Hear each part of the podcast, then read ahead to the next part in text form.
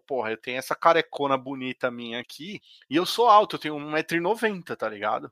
E aí, um dia, eh, eu, eu tava com a minha esposa e com os, com os amigos, nós estávamos no um bar, assim, estava assistindo a final do Corinthians Internacional, da Copa do Brasil, há muitos anos atrás, quando o Ronaldo ainda jogava no Corinthians. E aí, brother, tava um pessoal da 97 FM. Você tá ligado quem são esses caras, né, mano? Sim, sim, tô ligado. Esses caras estavam nesse bar, os caras vão fazendo mozona, pá, e eu tava com a camisa do Corinthians e tal. E aí o cara, tipo, zoando e tal, no meio do bar, virou e falou assim: E o Marcão tá aqui, tá ligado? O Marcão do Palmeiras, né? O goleiro, né? É, é. Foi o que eu pensei na hora. Porra, mano, o cara foi levar uma dessa comigo. E eu já tinha tomado, já tinha tomado umas biritas já, né?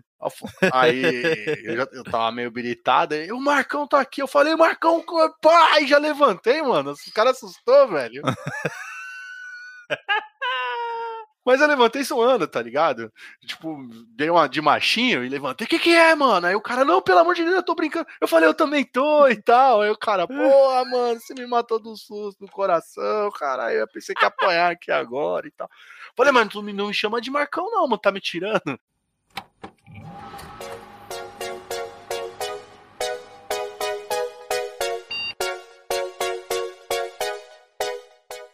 Eu sou o Cássio Nascimento e seja muito bem-vindo a mais um ClickCast.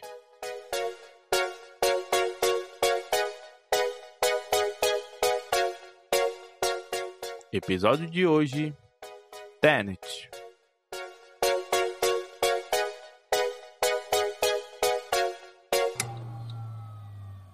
Vocês já puderam perceber que esse episódio teremos uma participação ilustre no, do meu mais novo, recém, quase contratado amigo André Vulgo Marcão. Não, porra, aí não. Sacanagem. o Andrezão é lá do Tropa Dercy, um podcast aí que foi reformulado algumas vezes, vamos dizer, de, por tabela aí. Então, faça o seu semi-merchan. Vamos deixar o merchan completo aí lá pro final, Andrezão. Exatamente, meu brother. Sim, sou lá da Tropa Dercy, podcast semanal, tá? Cultura pop, ou como a galera gosta de dizer, cultura nerd. É, agora todo mundo tem maior orgulho de ser nerd, né, mano? então. É...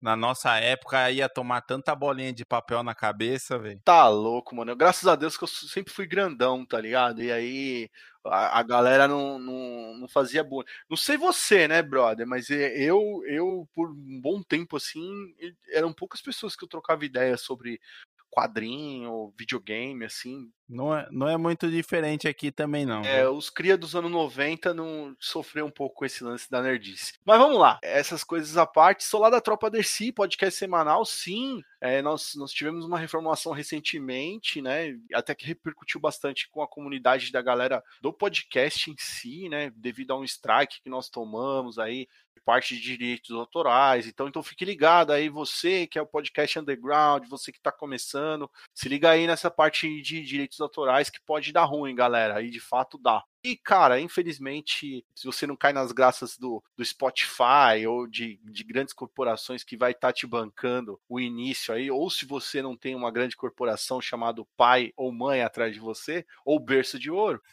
que você consiga pagar os direitos autorais e na raça aí, colocando áudios, trechos de filmes, músicas, isso aí uma hora pode dar ruim quando o seu podcast começar ter um pouquinho mais de relevância aí, pode, pode cutucar essa galera e o strike vir. Não dá para falar, viu, o, Cássio, da onde foi especificamente. O que eu posso afirmar é que foi por isso, tá ligado? Então, foi até bom pra tropa, a gente se reformulou, fez um novo formato aí, um formato mais de podcast mais ao vivo, um podcast de bate-papo, assim como é o Clickcast aqui. É, é uma, uma parada mais linear e, e nós cortamos esse lance aí de músicas, estamos fazendo uma coisa mais nós mesmos. Também tem muita coisa lá no YouTube, galera. Se quiser procurar, então é o Tropa Dercy. Você acha a Tropa. Mano, é o nome mais cabuloso de podcast da internet possível, né? a... É o mais diferente, sem dúvida. É muito diferente. Não vou explicar, viu? Próxima vez que eu vim aqui, que o, o Cássio me fizer o convite, eu venho aqui e falo, beleza? Fica aí, eu porque do nome Já está se autoconvidando para o próximo episódio. Justo, justo. Eu avisei ele quando ele me chamou para não chamar, tá ligado? Que é isso aí, mano, essa bagunça. E só para finalizar, eu tenho mais um jabazinho aqui que é o meu podcast novo, que é o Aquela Ideia, um podcast que ele não vai nesse lance, vai em contramão do lance da cultura pop, e sim um podcast mais de conversa de bar mesmo. São três brothers aí, uma junção de três podcasts distintos, né? O pessoal do Naem, que é o Shin, o pessoal lá do podcast, que é o Fábio, juntou comigo, que sou da tropa, e nós fizemos um podcast aí trocando ideias aleatórias, ou seja, é, sempre vai ter dois temas, né? Um prato é uma entrada e o prato principal. Então, se você quiser só escutar uma galera trocando uma ideia, seja de temas variados, o Aquela Ideia é uma boa pedida. Então, ambos estão aí nos seus agregadores favoritos aí, galera. Vai atrás lá do Copa Dercy ou do Aquela Ideia. Beleza? Obrigado aí, mano. Obrigado pelo convite, hein? Que é isso, Andrezão. Ó, vou, vou confessar uma parada aqui para vocês que estão escutando. A gente nem falou do tema e eu já estou agradecendo. Então, agora, já que o Andrezão se apresentou aí, mostrou todas as malemolências podcastais dele, vamos pro episódio de hoje você aí provavelmente escutou na vinheta que passou antes de toda essa apresentação, linda e maravilhosa nosso amigo André. Vamos falar hoje sobre Tenet. Chamei o André aí para falar sobre esse filme meio pirado do nosso amigo Nolan, porque fiquei sabendo que ele já gravou, pelo menos antes desse podcast, 15 podcasts com esse assunto. Então o cara tá calejado aí, vai saber falar em detalhes sórdidos como foi essa essa obra de arte, de, digamos que ao contrário do nosso amigo Nolan, porque é assim que é o filme. Ah, meu brother, eu já começo a falar que vivemos em um mundo crepuscular, cara. É. uh, sim, sim, você tá correto. Depois aí eu dou um toque pra galera ao, ao decorrer aí. Além do, lá na tropa teve o podcast do Tenant, eu, eu fiz umas outras gravações em outros podcasts. Cara, por incrível que pareça, olha como é que é muito doido e tem tudo a ver com o tema, né? Esse daqui seria o primeiro.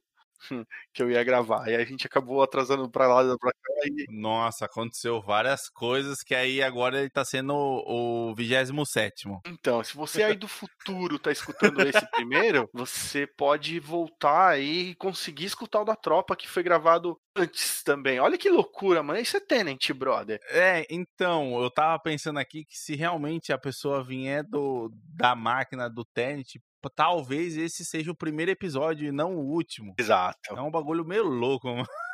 É. Bom, para começar aqui, mano, é, é, é bom deixar aí para os seus ouvintes, como eu digo lá na tropa, para os seus nobres e queridos ouvintes, que eu vou fazer uma explicação rápida de Tenet para vocês, só para vocês entenderem, porque ai, o pessoal ficou, ai, cara, não gostei, meio estranho, meio isso, meio aquilo outro. O Tenet são duas coisas, tá? Na, na explicação do entretenimento, galera. Entretenimento, tá bom? O Tenet é um Velozes e Furiosos com Viagem no Tempo. Bom, dirigido pelo Nolan. Basicamente isso. Basicamente isso. E na, na, questão, vamos lá, na questão da, da física, da ciência, imagine que Tenet, se você tem um cachorro, sabe quando o cachorro vai correr atrás do rabo? Fica correndo, girando? Tenet é isso, galera, fica correndo. Aí ele, ele tá correndo pra um, pra, um, pra um lado, né? Aí o cachorro resolve correr pro outro. É Tenet, é exatamente isso, ponto, aí fica fácil. Aí visualiza essa, essa coisa na tua cabeça que fica tudo muito fácil. Para mim, acho que a melhor definição de Tenet foi a que a minha esposa me deu, que foi quando terminou o filme, ela falou: "Precisa assistir de novo". É um filme que se você não se atentar muito, né, ficar preso na na parte cinematográfica dele, que é realmente o que é o entretenimento, você vai assistir o filme como entretenimento primeiro e depois você vai ter que voltar e assistir o filme de novo com um outro olhar, vamos dizer assim. Porque o filme ele tem muito aí, né, de, de eu não diria que é uma viagem ao tempo, no tempo. Senão a gente pega aí de volta para o futuro, que para mim literalmente é uma viagem no tempo. Mas é, Tenet, vamos dizer assim, é como se o filme já tivesse gravado e você vai lá na frente e começa a rebobinar a fita. Olha, eu vou colocar uma coisa assim, por exemplo, Tenet, ele é um filme muito bom. Eu tenho muitas ressalvas aí, até negativas do filme, para ser bem sincero, tá ligado? Se você se for colocar assim num escopo de vamos analisar o filme como um todo. Mas ele, como entretenimento, ele de fato é um entretenimento que, tipo, porra, da hora, o que, que eu acabei de assistir e tal, e, e tudo mais. Agora, se você assistir ele com muita atenção a, alguns detalhes do filme, e, e, aí eu falo do filme de como estrutura, tá? Eu tô falando do filme de começo, meio e fim. Você fala, porra, Nolan, você tá de sacanagem comigo, né? Então, pô, você já entregou coisas melhores, por exemplo, como Amnésia, que, por exemplo, o Tenet, ele é um, um exercício como o filme Amnésia, só que eu acho um pouco mais medíocre medíocre como roteiro, tá? Eu quero deixar isso claro. A parte técnica de direção, técnica do filme, ela é espetacular. É um desbunde o filme, cara. E, por exemplo, um filme muito superior a Tenant, que também mexe com tempo e, e com inércia de tempo em si, que é o A Origem. É, então, por exemplo, o Nolan entregou esses dois filmes e depois ele entregou o Tenet. É, o Tenet ele cresceu muito para mim, Cássio, quando eu, eu assisti o making off dele, que é basicamente uma hora de making off e é praticamente um documentário. Aí o filme cresce demais, assim. Ah, eu assisti de início assim, assisti o filme duas vezes. É, eu assisti duas vezes com a minha esposa e tal, que também é muito fã do Nolan e tal. E ela é daquele jeitão, assim, tipo, ela não é de criticar nada. Ela, se ela gostou do filme, ela gostou e acabou, tá ligado? Ela não vai nos detalhes. é, tipo. É o básico. É o básico, é o básico. Né? E aí o que eu tava falando, até em outras gravações, que é inevitável, nós temos que, que tipo, Mano, a gente grava podcast, cara. A gente pode chegar aqui e falar assim. Se imagina eu como teu convidado, você vira para mim e fala, então, e aí, o que, que, você achou do filme? Ah, eu gostei, cara. Foi, foi da hora. Então, beleza, galera, vamos subir os créditos aqui. Acabou o, o Clickcast, vambora. é, então, é tenso. Que nem é. na questão mesmo cinematográfica aí para mim, eu achei o filme bem construído. Eu, eu não cheguei a ver essa questão do making off, né, que você comentou aí, mas eu tenho uma leve impressão que as cenas que são ao contrário, elas foram gravadas normalmente e na edição elas foram feitas ao contrário. Errou! Eu tenho a impressão, a primeira vez que eu vi o filme, eu tive a impressão que realmente elas aconteceram dessa forma. Mas aí, quando eu reassisti a parte do carro, que é uma parte, inclusive, que tem no trailer uhum. né, do, do filme, aí que eu percebi, eu olhei assim, eu falei, pera, isso daqui não foi feito assim. É. Isso aqui os caras tiveram que fazer ao contrário, mano. Porque não dá pra colocar na edição essa parte. Os caras iam gastar muito em efeitos especiais aqui, em fundo verde e os caramba para fazer. Vamos trabalhar então um pouco a entropia, né? Lembrar a galera que tá nos escutando aqui, ó, voltou um pouquinho e vai ter spoiler, né? Então, com, com certeza. Se você assistiu esse último podcast aí, você viu que eu fiz uma vinheta sensacional sobre spoiler, então eu vou inserir ela aqui novamente. Fica aqui o meu aviso, o meu alerta de spoiler. Começa a partir de agora spoilers extremos neste podcast. Se você não assistiu o filme, assista antes de continuar. Exatamente. Eu já usei entropia aqui no meio desse cast. é, cara, é muito, é, é, muito foda esse lance da entropia aqui. Tipo, assim, uma coisa que eu tiro o chapéu do Nolan, muita gente reclama do Nolan e reclama com prioridade, tá? Que vira e fala assim, porra, o Nolan, ele é um diretor que às vezes ele, ele desafia tanto quem tá assistindo, o seu espectador, a pessoa que curte ele, eu me sinto burro quando eu vejo o Nolan. Aí, tipo, tá bom, a gente tem que entender é a opinião de cada um. Eu já sou totalmente do contrário. A minha opinião contra, com, com o Nolan é que ele desafia muito e muda muito, assim, traz coisas muito, muito bacanas. E esse lance, esse lance da entropia é uma coisa nova, diferente. Para mim, ele peca só em querer fazer um filme de, é, de agente secreto e não, não tem motivação tá ligado? Como eu falei brincando. É, mas é verdade. Se você for catar e sentar em real, você vai falar assim: caralho, quem é o vilão que é um. Ele não tem, né? Quem é o vilão que é um mocinho? Ele não é um. O cara não é um missão impossível, né? Sim, e qual que é o propósito dele? É montar o, o a arma dos Power Rangers no final? Tipo, o, o canhão dos Power Rangers?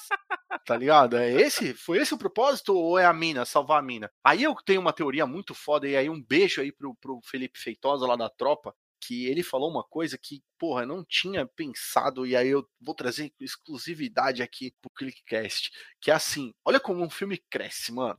Olha lá.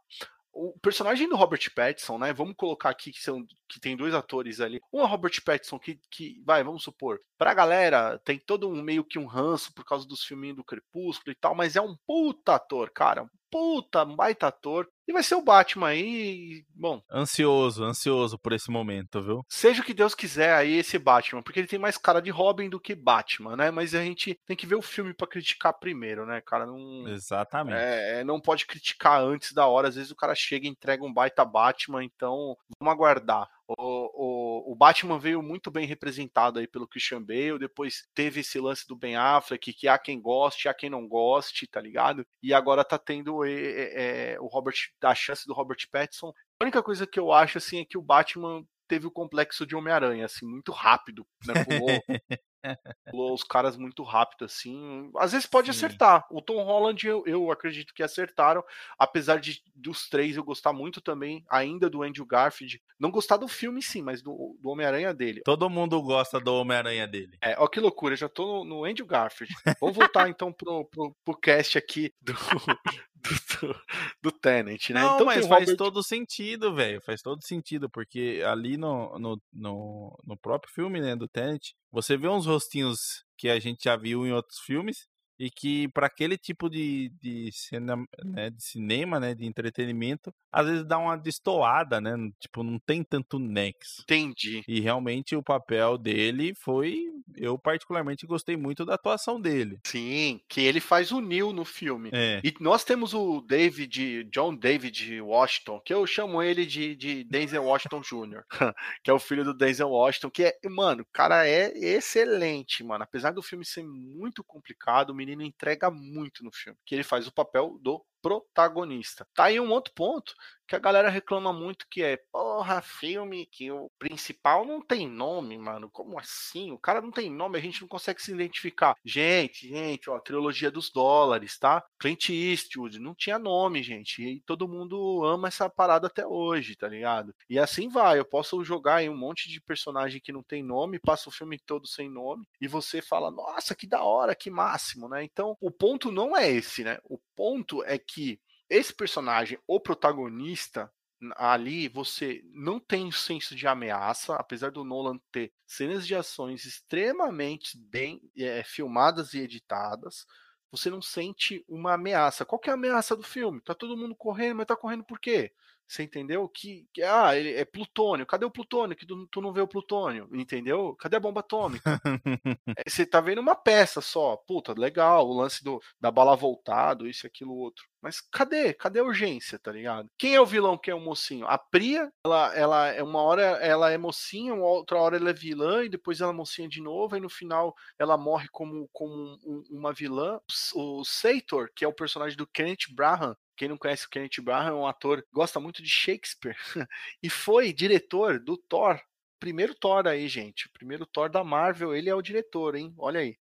Ele também aparece no Dunkirk, Kenneth Branagh. Sim, aparece também. E agora tá aparecendo Tenet também. O, o, o Nolan tem esse lance de, de repetir ator nos filmes dele, né? Isso é uma mania dele. Então talvez a gente tenha o Robert Pattinson e o, e o John David Washington novamente aí. Eu espero. Porque eu gostei muito dessa dupla aí. Mas vamos lá, tô, tô devagando bastante. é bom que eu falei quase todo o crio do, do, do filme. filme. A minha teoria, sabe qual que é, o, o, Cassio, que cresce muito no filme? Que a motivação hum. do Robert Pattinson com o, o, protagonista, né, do Neil com o protagonista, que ele vira assim no final, né, lá no filme, no final ele fala assim, porra, mano, ele é o cara da mochilinha, viu, galera? O cara da mochilinha é o Robert Pattinson, tá? Toda hora aquela mochilinha com, com aquela moedinha. Tu assistiu, tu assistiu o Dark, ô, ô Cássio? Cara, não assisti. Ah, mas para quem assistiu Dark, tá a moedinha do Santo Viajante, tá bom? É a moedinha que tá na, na mochila do, do Robert Pattinson. E ele vira e fala assim, o, o, o David Washington vira para ele e fala assim, porra, cara, eu acabei de conhecer você. E ele fala, não, a gente se conhece há muito tempo. É, faz muito tempo. É, e ele falou, pô, mas esse, esse aqui é o fim. Ele falou, não, isso aqui é o começo da nossa jornada. E já tá no fim, tá acabando o filme. Isso acontece. E no meio do filme, quando Robert Pattinson se apresenta para ele, ele pede um drink para ele. E ele fala assim: não, não, ele gosta de Coca-Cola com, com, com, limão, tá ligado? É Coca-Cola com limão. Ele, não, mas quem disse? Eu gosto de beber. Não, você não bebe quando tá trabalhando, não. Tipo, ele já mostra que ele conhece muito bem esse cara. Sim. E olha essa teoria aqui, mano. O Robert Pattinson é o filho a mina do Avatar lá, da gigantona lá. Ele é o filho do Seitor, mano. é, tá bom, né?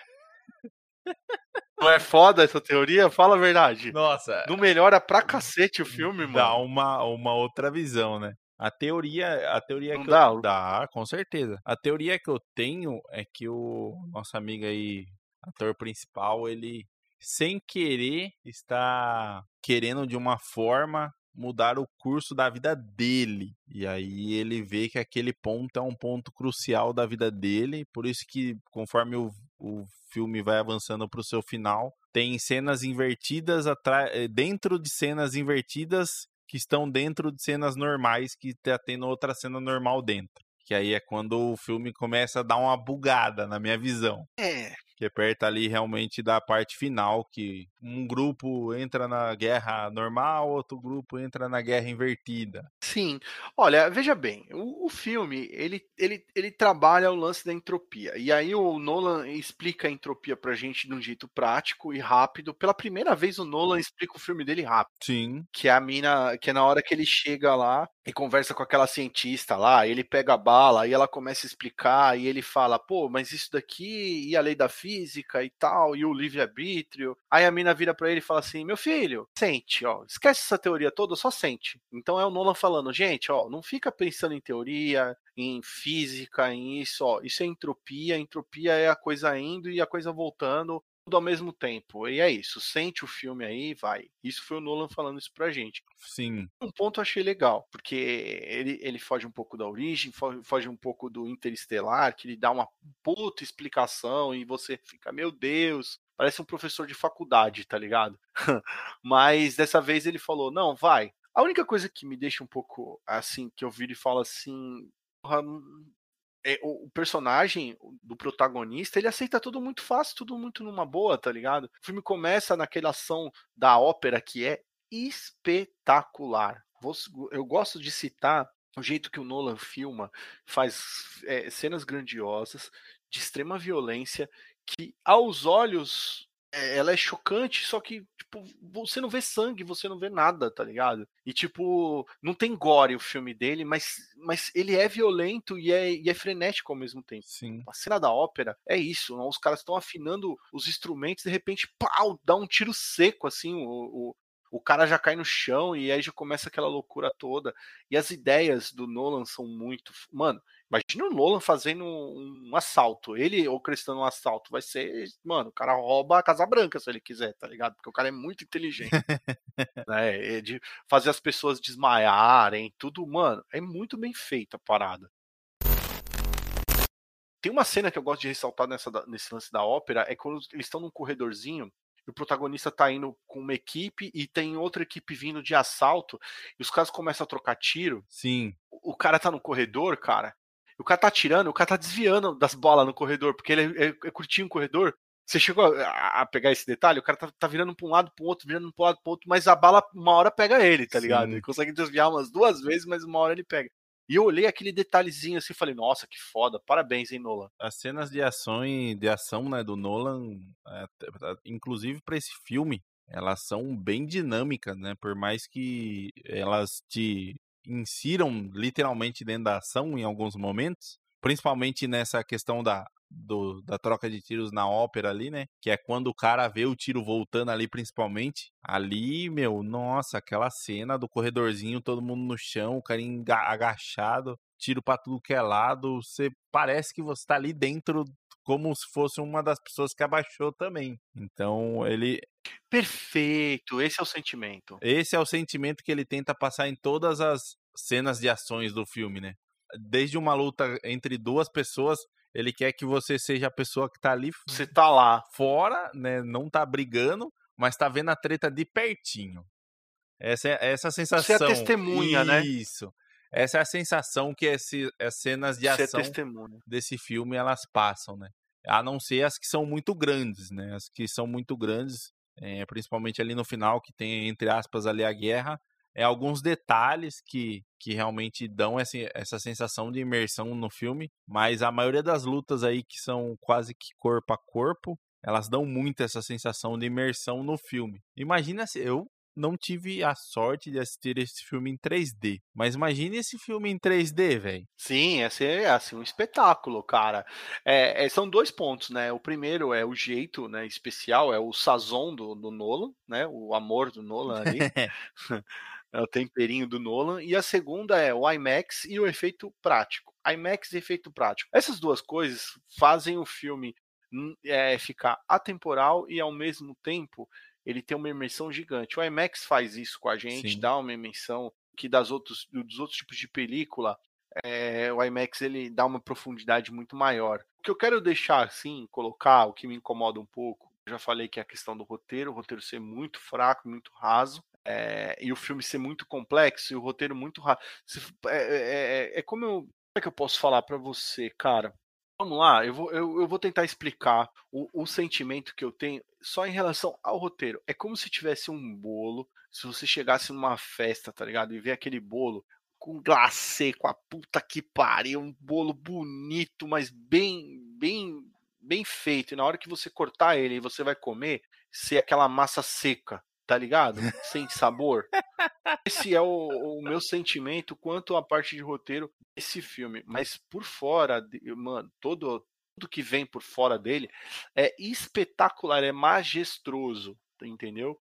Esse lance do, do, do, do, personagem, o filme, ele só, nessa parte da ópera, ele te dá um, você fala, opa, na hora que a bala volta, você fala, opa, tem alguma coisa errada ali. Mas a, tá frenético e você, você vai indo, tá ligado? É, é tipo um detalhe, é tipo é. A, aquela pessoa passou com gravata, agora ela tá voltando sem gravata. Exato, é um déjà vu que você tem ali no, no início. Aí você, pô, Bom, segue o filme. O filme continua frenético, aquele heist, aquele assalto e tal. E aí o cara pega a mochila e corre e volta. E não, eu sou herói, agora minha, minha missão mudou, eu tenho que salvar as pessoas na ópera e tal. E ele salva. Beleza. Aí o cara, ele é. Ele vai ser pego, né? Ele acaba sendo pego, aí, aí ele vai lá pro consultório do, do dentista ucraniano, né? Uhum. Comendo, se você precisa fazer uma extração de dente, esses ucranianos fazem essas extrações assim majestrosamente. Só, só, só tem que se preocupar com o trem passando, né? Detalhes. Só, só detalhes. Mas o que acontece, cara? Ele é salvo, como todo, todo filme do, do James Bond, principalmente do Daniel Craig, quando dá ruim, alguém sempre salva ele do nada. Ele é salvo do nada também. e, ou seja, ele vai aceitando as coisas muito fáceis, né? Tipo, ele, é, ele é salvo, ele vai para um barco. Do barco ele se restabelece e jogam ele dentro de uma parada que eu esqueci o nome, mas que eu achei muito foda a cena. Coisa eólica lá, né? Essas paradas eólicas, que já fica, já fica aqui uma, uma curiosidade. O Nolan, ele viu essa esse cenário entre umas férias dele quando ele, quando ele filmou Dunkirk ele filmou Dunkirk, ele passou por esse lugar onde tinha todas essas plataformas boiando, né? São aquelas pás para explicar melhor para a galera, são pás que tipo captam o vento para gerar energia. É uma estação ali, várias várias paradas ali captando, pegando o vento para gerar energia. E ele viu aquilo e realmente é bonito pra cacete. Ele falou: "Porra, não dá para usar no Dunkirk, porque o Dunkirk é a Segunda Guerra Mundial, né, meu camarada? Como é que eu vou usar essa parada que é agora desse século?" E aí ele falou: "Não, mas eu vou guardar aqui e vou usar num filme meu. E aí ele usa no Tenant, que ficou foda também. Eu vou deixar anotado no meu caderninho de coisas que não tem nada a ver, mas eu quero usar um dia, e eu vou usar um dia. Aí até que não foi, não demorou tanto, né? Exatamente. Ah, demorou sim, porque assim como a origem, Tenant demorou 10 anos para ser filmado. Entre ele começar a escrever o roteiro e ele finalizar o filme. 10 anos, galera. Então, se não foi 10 anos, foram 13 anos para ele sair. Eu sei que a origem foram 10 anos. Ele foi nesse mesmo, nessa mesma pegada. Mas voltando aí só para a linha principal do filme, o filme ele começa mesmo, a, a, mesmo quando aparece a primeira vez a entropia, de fato, nós só vamos começar a ter algum tipo de loucura só no aeroporto. Então, vamos lá. O aeroporto, ele, ele, é, ele é a chave da, de toda a entropia que o filme começa a ir e voltar quando eles chegam no aeroporto. Até o aeroporto, até o, o essa cena de heist do aeroporto, o filme é linear apesar da entropia aparecer na hora que ele vê aquela cientista maluca lá e tal. E o que me incomoda é que o, o agente, no caso, o protagonista, ele aceita tudo muito fácil. Tipo, ah, beleza, terça-feira, vambora, gente, vambora. Né? Vai, segue, segue o barco. Ele aceita tudo muito fácil, né? Ele literalmente é como se fosse um daqueles cãezinhos do. Meu irmão. De agente especial que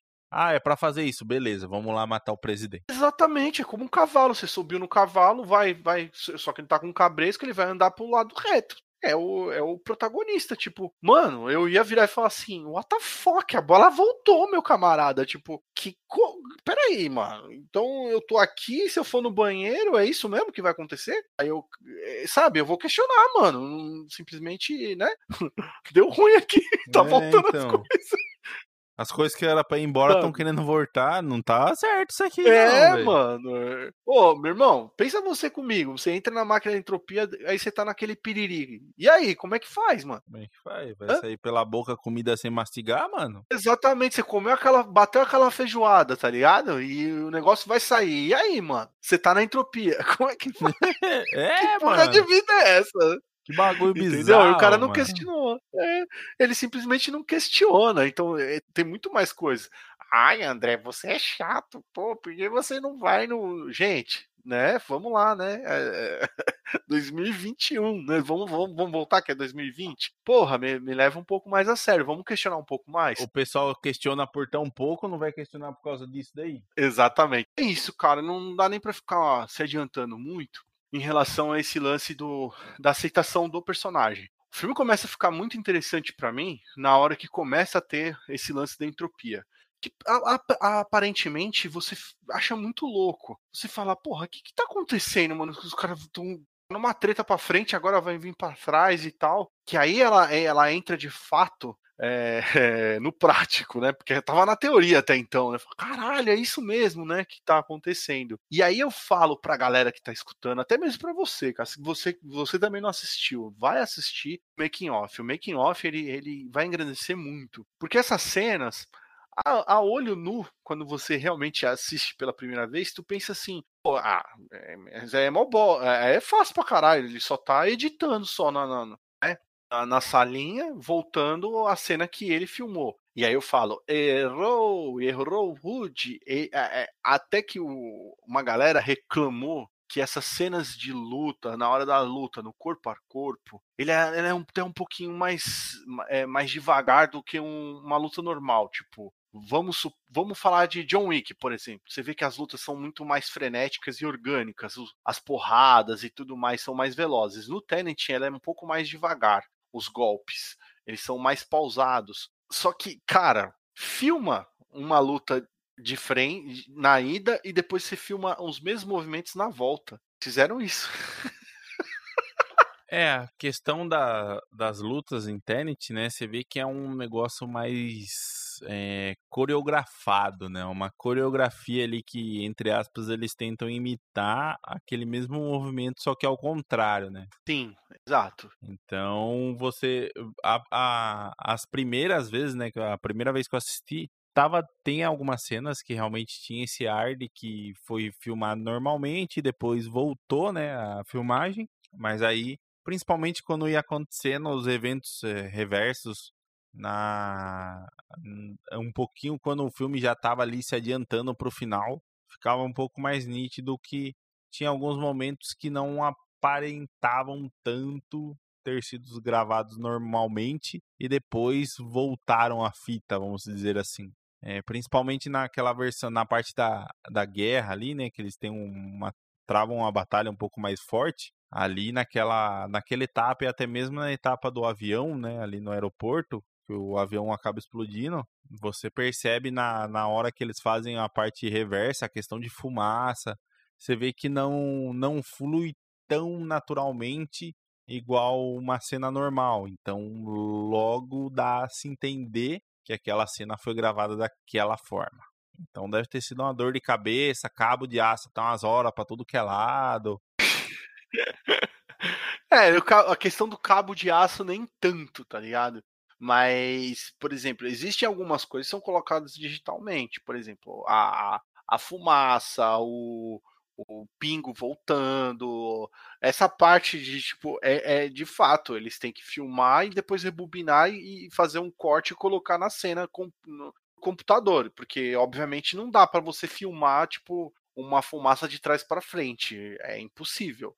A não ser que você filma ela e depois rebobina a cena. Agora, as pessoas andarem fazendo moonwalk, tipo a dança do Michael Jackson lá, isso dá para fazer, tá ligado? Isso, no, esse efeito prático você consegue fazer. Um carro andar de ré enquanto o outro tá andando de frente também dá para fazer, tá ligado? Tudo isso dá para fazer. Agora, e uma coisa que eu acho foda, reparem, quando você tem aquela cena que eles estão no navio, e olha como o Nolan ele é um cineasta megalomaníaco. É só para fazer um take que o cara tá fazendo uma barra no navio. o, protagonista tá fazendo uma barra no navio, fazendo uma barrinha ali de boa, e aí ele vai subindo a tela e você vê que tem uma galera que tá treinando indo e outra galera que tá treinando voltando, lá no meio do navio. A galera tava fazendo isso mesmo de verdade, tinha uma galera indo e a outra voltando, coreografado, tá ligado o que eu tô falando? Sim. Como se tivesse uma galera dançando pra frente, tipo, tava todo mundo dançando o El Chan pra frente e a outra galera dançando o El Chan pra trás, tá ligado? Foi mais ou menos isso que aconteceu lá. E, e no making off tu vê a galera fazendo isso, é muito bizarro, assim, você fala, caralho, eu não acredito, mano. Uma outra cena que é muito megalomaníaca do Nolan é a cena do, do iate, quando eles estão no iate do Sator, tá ligado? Aquele mega iate. Viu, galera que tá escutando aí? Eh, tem o Sator, né? que vulgo, vulgo, falam que ele é o grande vilão do filme. Pô, numa das minhas gravações de podcast, teve um brother quase me bateu.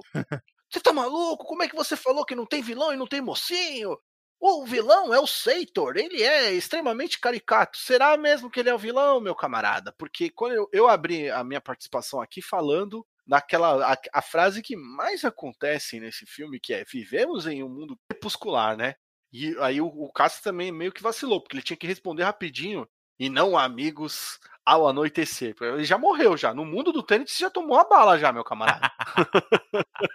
Então, e o Seitor fala isso pro protagonista quando eles estão no, no, no iate dele. Quando o Seitor descobre que ele tá ali vigiando, o, o, tá meio que espionando ele, e ele vira para ele e fala: Quem é você? Aí ele, não, eu sou só um maluco aí e tal, querendo fazer negócio com Plutônio e tal. Ele fala: Vivemos em um mundo crepuscular. E ele não responde ele, tá ligado? Ou seja, eles são da mesma é, organização? Entenda o que eu tô falando. Então o Seitor ele não é um vilão, ele é só um marido que o cara é, é um, é um boy lixo só. O Seitor é só um boy lixo.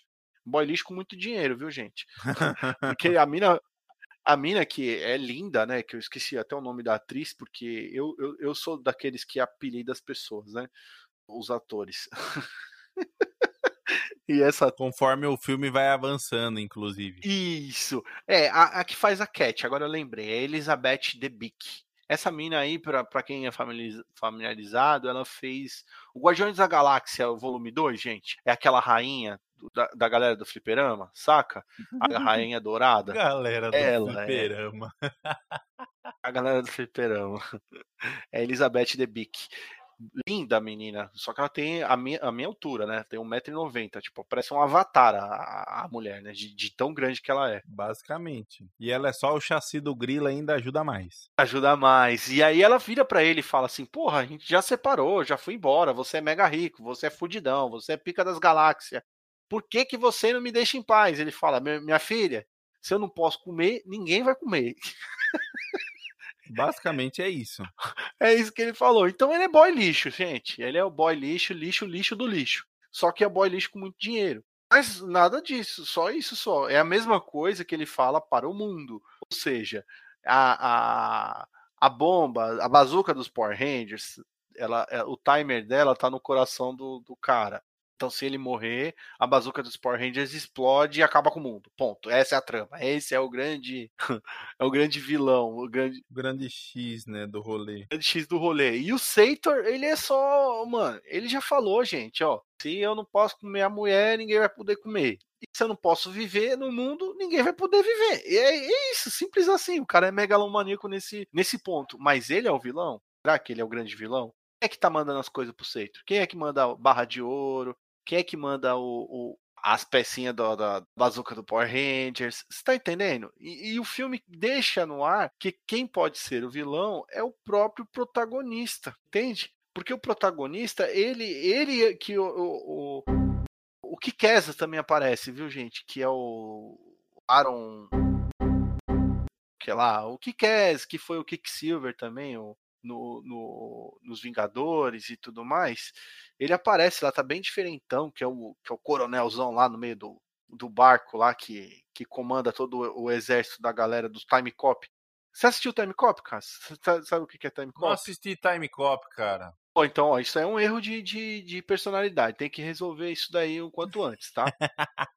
Aproveita a entropia e resolva. Time Cop é um filme excelente do nosso querido e amado Jean-Claude Van Damme.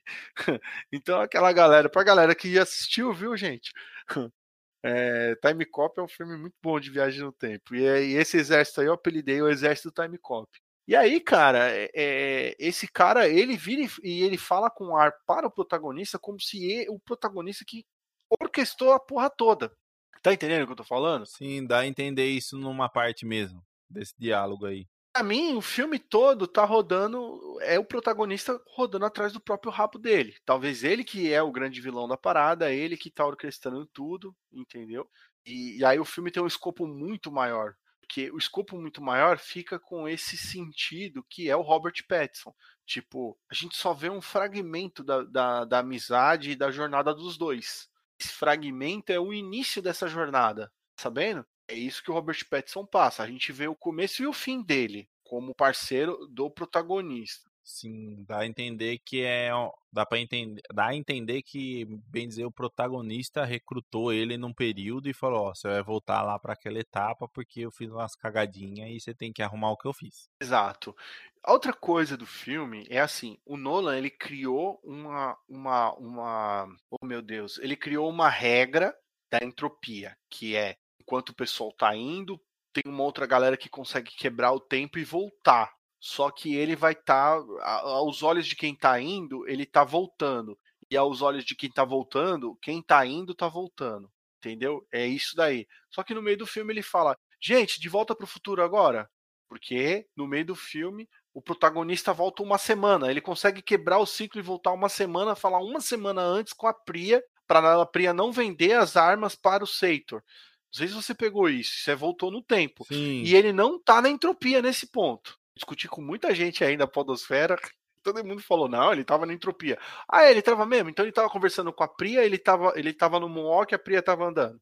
Não, ele tava conversando do lado da Priya. Então, é a mesma pessoa que voltou. Então, ou seja, ele voltou no tempo.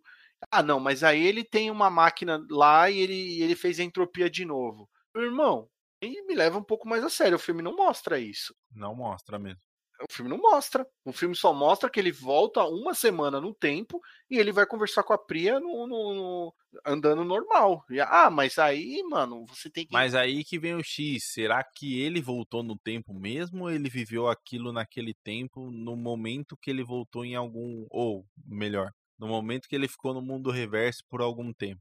Tipo, tem, mu tem muitos pontos que parece que é assim, né? Que, tipo, o cara foi pro mundo inverso, ficou no mundo inverso, sei lá, três anos. Em vez de envelhecer três anos, ele ficou mais novo três anos. Aí passa uma etapa do filme e parece que tá no presente, mas na realidade o cara, sei lá, voltou três anos da vida dele.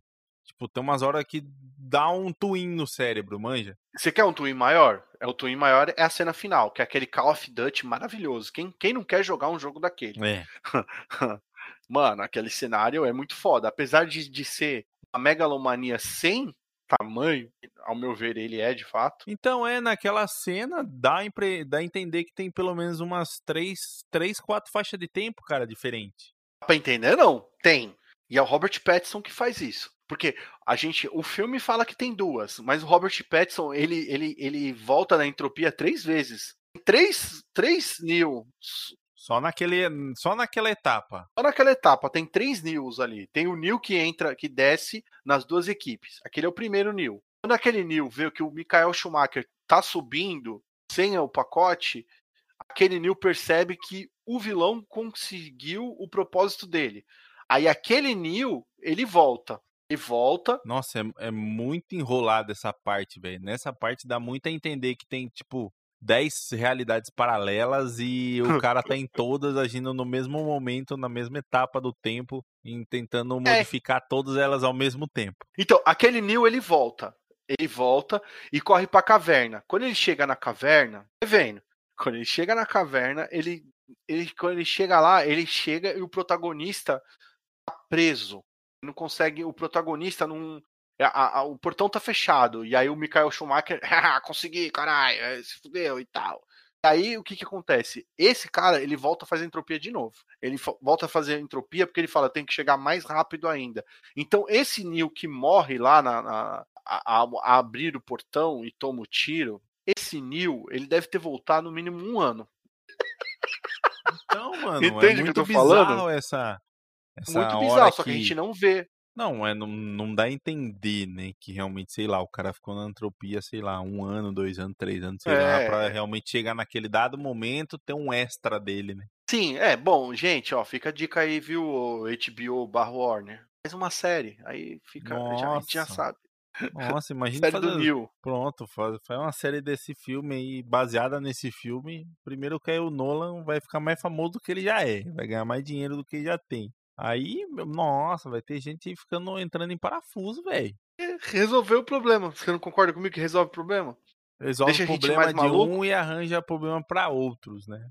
É, a gente vai ficar desgraçado da cabeça e eles vão ficar desgraçados de ganhar dinheiro aí, porque, pô, todo mundo vai querer assistir essa, essa bagaça.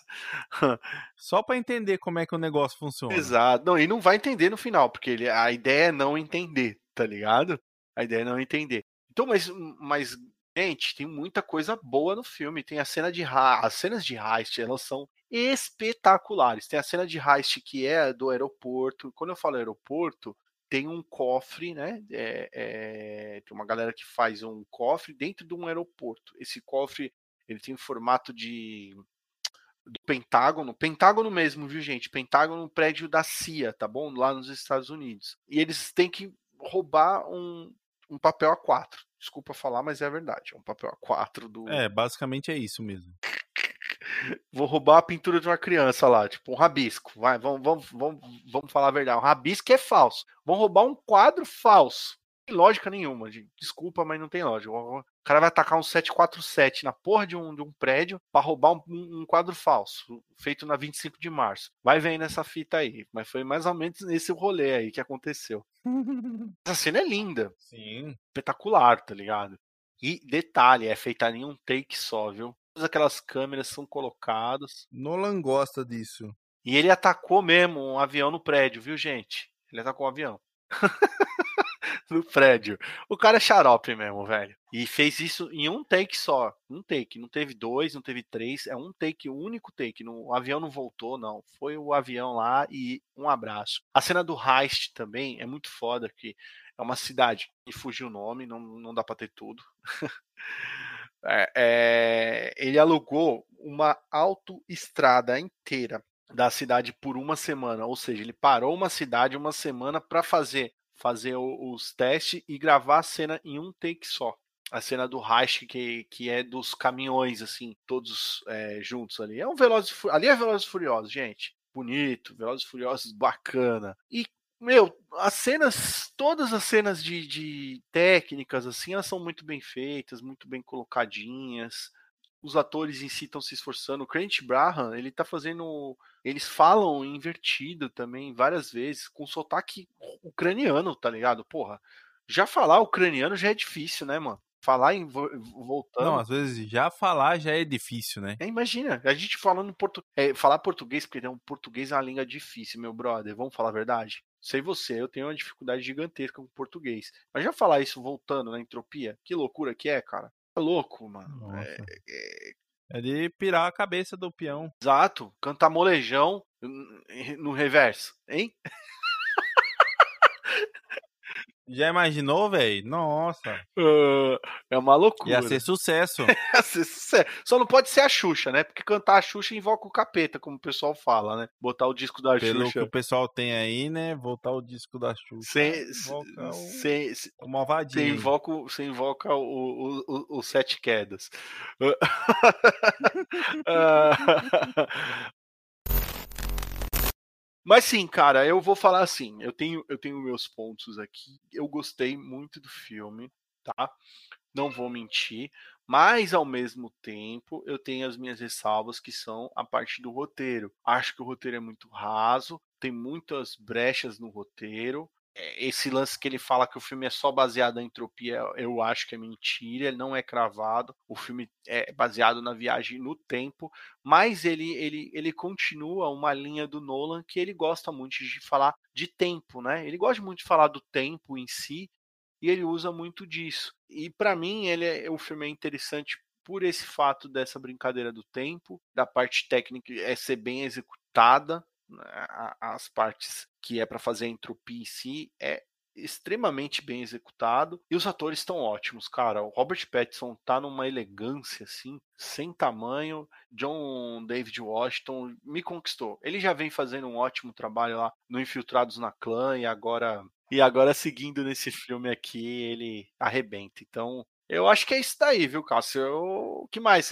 a gente pode falar desse filme aí? O, o filme em si, né, ele dá uma brecha, assim, de tipo, de você às vezes não ser o detentor do seu próprio destino. Ele dá muito, muito isso na lata, às vezes. Mas isso aí é a vida, né, meu irmão? Porém, em algum... É a, a vida, a Então. vida é assim. Só que aí ele dá ao mesmo tempo falando que se você conhecer a pessoa certa, tiver o direcionamento correto, você faz o que você quiser da sua vida.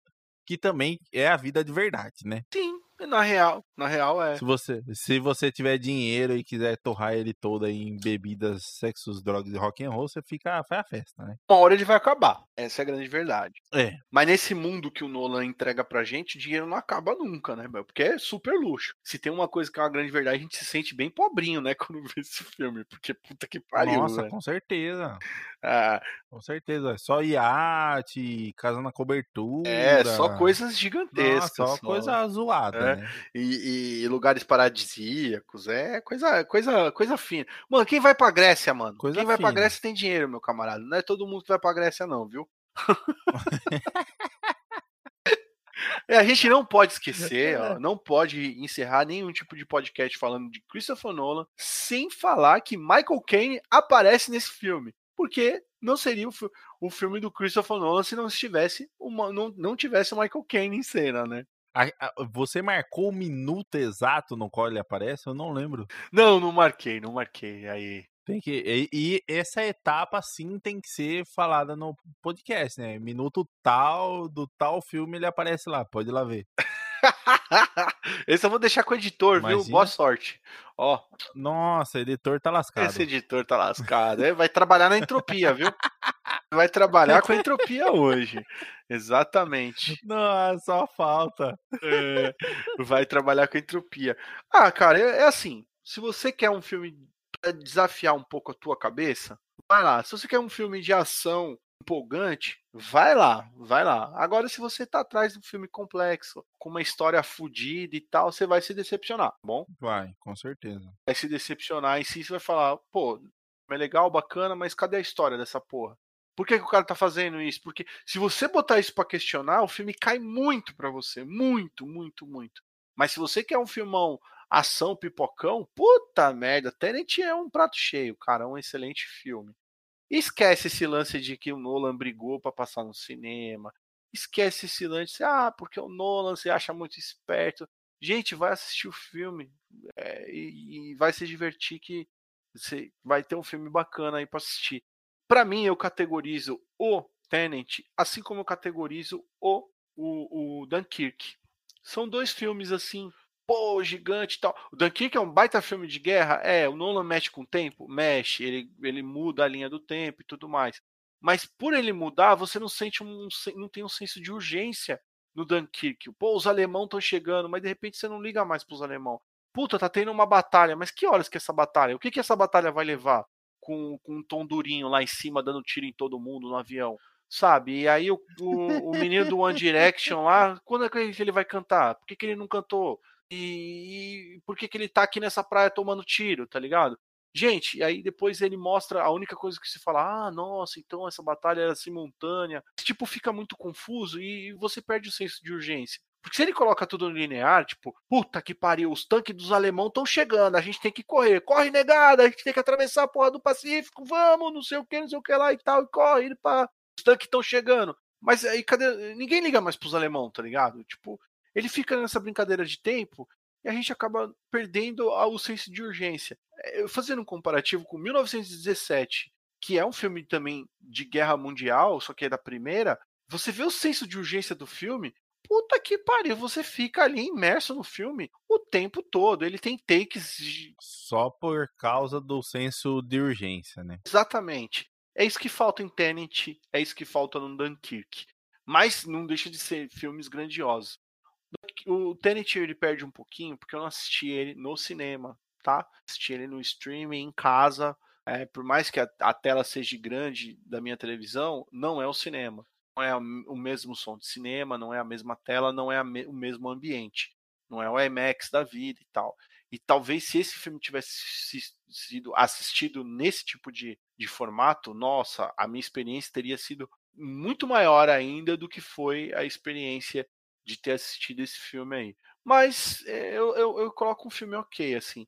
E eu também, meu querido, não ia vir aqui de participar pela primeira vez no Clickcast, a galera que está escutando, é, esperando um podcast que a gente fosse falar, ia falar: o filme é uma merda. Não, jamais, cara, de jeito nenhum.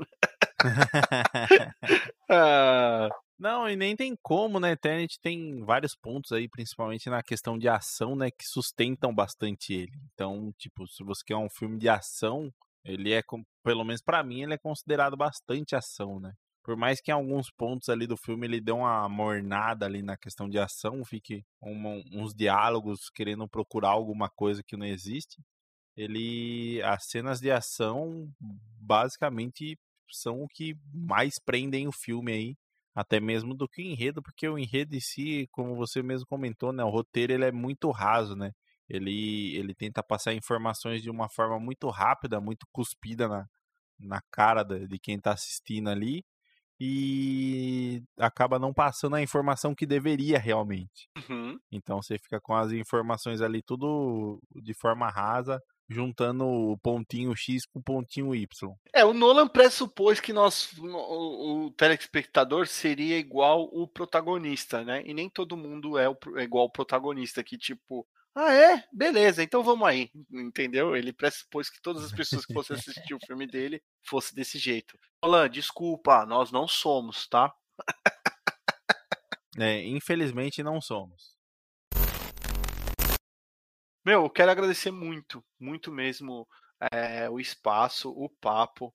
É, ansioso para gravar aqui, dar as caras aqui, é sempre bacana. Acho que a, a galera do podcast ela tem que se ajudar, ela tem que estar tá junta, estar tá trocando ideia. A ideia da tropa, Dercy, sempre foi essa. A gente, nós temos sempre aí disposição para gravar em outros podcasts e a galera tá participando. Você vai participar lá com certeza, viu, cara? Se não for na tropa, vai naquela ideia. Já fica aqui o convite, tá Fechou. tá aberto aí para você colar lá. É só ver um tema bem idiota, bem louco, que a gente possa falar bastante asneira que eu tô dentro. ah, cara, lá a gente dá um jeito, viu? Você fica tranquilo que lá a gente dá um jeito de dar a volta lá. A galera que tiver curiosa, vai, porque vocês vão se divertir bastante. Eu peguei leve aqui, viu, gente? Falei até pouquinho palavrão, falei um, um ou dois. Aí, mas lá. Nem vai ter trabalho de mandar os pi no meio, né? É, lá a coisa é doida mesmo, a coisa é muito maluca. Comendo aí se vocês ficaram com, com interesse, assiste, assiste um, assiste um lá pra você ver, escuta um. Então, cara, eu tô muito contente de ter participado, brigadão, meu papo foi excelente. Espero poder voltar aí quando você se quiser, fico à disposição, viu? Falei para não convidar, que eu sou assim mesmo. Eu, eu, eu, eu me reconvido sempre. É isso, cara. Eu, é, é, gente, assistam Nolan. Minha recomendação sempre é a origem. Se você, se seu primeiro filme foi o Tenant do Nolan, do Christopher Nolan, vai lá e assista a origem. beleza? Assistam a Origem, é, é, para mim é o filme top dele. Gosto muito da Origem, gosto muito do Interestelar. Apesar que das suas ressalvas, gosto muito do Interestelar. E a Amnésia também. E o grande clássico do Nolan é o, o Cavaleiro das Trevas, gente. Pô, o Cavaleiro das Trevas, que tem o Christian Bale, que tem o Richard Lynch, que tem o Coringa, o, é, o Sears. Então, não percam aí alguns filmes do Nolan, que é um cara icônico aí. Se, se não o primeiro, o melhor, o segundo melhor Coringa. Sim, sim, sim. É, o, o primeiro a gente tá supondo que é o Jack Nicholson. É. não, não. É, para mim ele é o Coringa definitivo. É, o, o Joaquim Fênix consegue ah, chegar próximo e o Jack Nicholson vem aí na sequência. Uh, o Jared Leto vai ter a sua segunda chance, né, no Liga da Justiça agora, né? Vamos ver, né? Vamos ver também. É, então, mas o Jared Leto ele já perde, já porque eu sempre vou lembrar daquele Coringa do do Esquadrão Suicida, sempre, sempre, sempre, sempre. Aquilo lá era, foi terrível. Foi, foi muito triste. Mas eu acho que tá na hora de, de ir embora, porque a gente tá chegando perto de falar Liga da Justiça, e Liga da Justiça é sempre um assunto que a gente vai embora, né, vai polêmico, polêmico mamilos. Uma, Ó, Liga da Justiça é Mamilos queimado pelo Batman.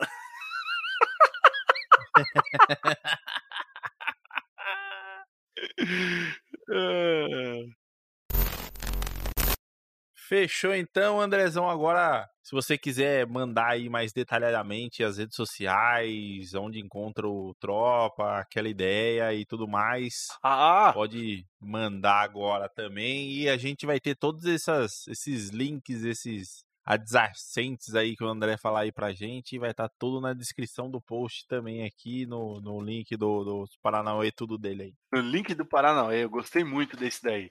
Gente, ó, vamos lá então. Para você encontrar a tropa lá, né, é, é, no Facebook, né, é, www.facebook.com.br é, barra Tropa Dercy. Você encontra lá, a gente tem lá uma página bem bacana, com bastante coisa. Ela é atualizada sempre lá no Facebook. Se você não quiser no Facebook, vai na nossa própria página, que é o www.tropaderci.com.br. Além de notícias, tem todos os nossos conteúdos lá da Tropa Dercy. No Instagram, arroba Tropa Dercy, encontra a gente lá também, tem bastante coisa da Tropa no Instagram, em questão dos podcasts e também questões e outras questões que nós vamos colocando lá. Também no Twitter, arroba Tropa Dercy, tem bastante coisa. Você quer ajudar a tropa, quer dar uma mãozinha pra tropa? Também dá para ajudar. Você vai lá no colabora aí, olha aí, colabora aí, barra Tropa Dercy, lá também tem o lance de, de, é o nosso crowdfunding, se quiser dar uma força lá para a tropa, a partir de um real você já pode estar ajudando a gente lá. Então vai lá no colabora aí barra Tropa Dercy que você vai ver lá, tem, tem uns pacotezinhos também de recompensas. É, mano, é um bagulho é meio doido, né? É. o negócio não é muito fácil, não. Então, além do Tropa Dercy, eu também tenho o Aquela Ideia, né? É o Aquela Ideia Podcast no Spotify é, em qualquer outros agregadores, eu falo Spotify porque eu uso Spotify, viu? Não é, não é nem questão de, de propaganda do Spotify, viu, galera? Eu pago, viu, Spotify. então no Spotify você encontra bem fácil, mas qualquer outro agregador é aquela ideia. É semanal também. Toda segunda-feira tem podcast novo e você vai encontrar aquela ideia podcast, o, o arroba aquela ideia podcast lá no Instagram, também saber um pouco mais. Quer saber um pouco mais também das minhas loucuras de quadrinho? Então, arroba Deco Comics no Instagram você me acompanha, dá para acompanhar as minhas leituras lá, eu sempre estou postando coisa nova. Ufa, é, eu acho que é isso. Tem mais um pezinho da tropa lá, que é o Reprisada também, viu, gente? Procura lá no, no, nos seus agregadores favoritos. É o Reprisada e o arroba Reprisada também no Instagram. Esse é um podcast, é bem legal, bem interessante. É do pessoal da tropa. Eu não sou, não sou físico lá, só fixo físico físico, todo mundo é físico, né, brother? Não sou fixo na parada, mais o meu que participa, é da galera da Tropa Dercy também. O Reprisada fala sobre nostalgia, gente. Então, o nome já diz, né? Reprisada. uh, é isso, cara. Eu acho que chega. Fazer mais jabá e mandar um beijo pro meu pai minha mãe e o outro fica para você aí, cara. Fechou. Andrezão, muito obrigado aí pela participação. Com certeza vai ter novas oportunidades aí que eu vou dar um BR e falar, Andrezão, vamos gravar. Vai demorar e às vezes pode ser que demore um pouquinho mais, mas a gente grava. Sei, para quem tá na entropia, pode ser mais rápido do que Então, você imagina. Pode ser que não demore, né? Pode ser que não demore. Exatamente. Cara, eu que agradeço. até, até lá. Talvez não seja tão distante. Você aparece lá na tropa, assim. Participa lá da tropa, tá bom? Tamo junto. Valeu, meu. Opa, fechou, meu querido. Falou, galera. Um abraço. E esse episódio do ClickCast vai ficando por aqui. Espero que vocês tenham gostado de mais esse episódio no novo formato, nova série, nova, nova tudo, né? Do nosso lindo, maravilhoso, fenomenal ClickCast. Não deixe de nos seguir em nossas redes sociais através do arroba ControlClickBR no Twitter e no Instagram e também em nossa página do Facebook, facebook.com barra ControlClick. Caso você tenha alguma sugestão de pauta, dúvidas, queira mandar seu comentário, queira ficar famoso aqui com nós, só mandar um e-mail lá no livecontrolclick@gmail.com. Espero que vocês tenham gostado mais desse episódio que transcendeu o multiverso do universo invertido do Moonwalker do Paranauê voador. É nóis. Tchau.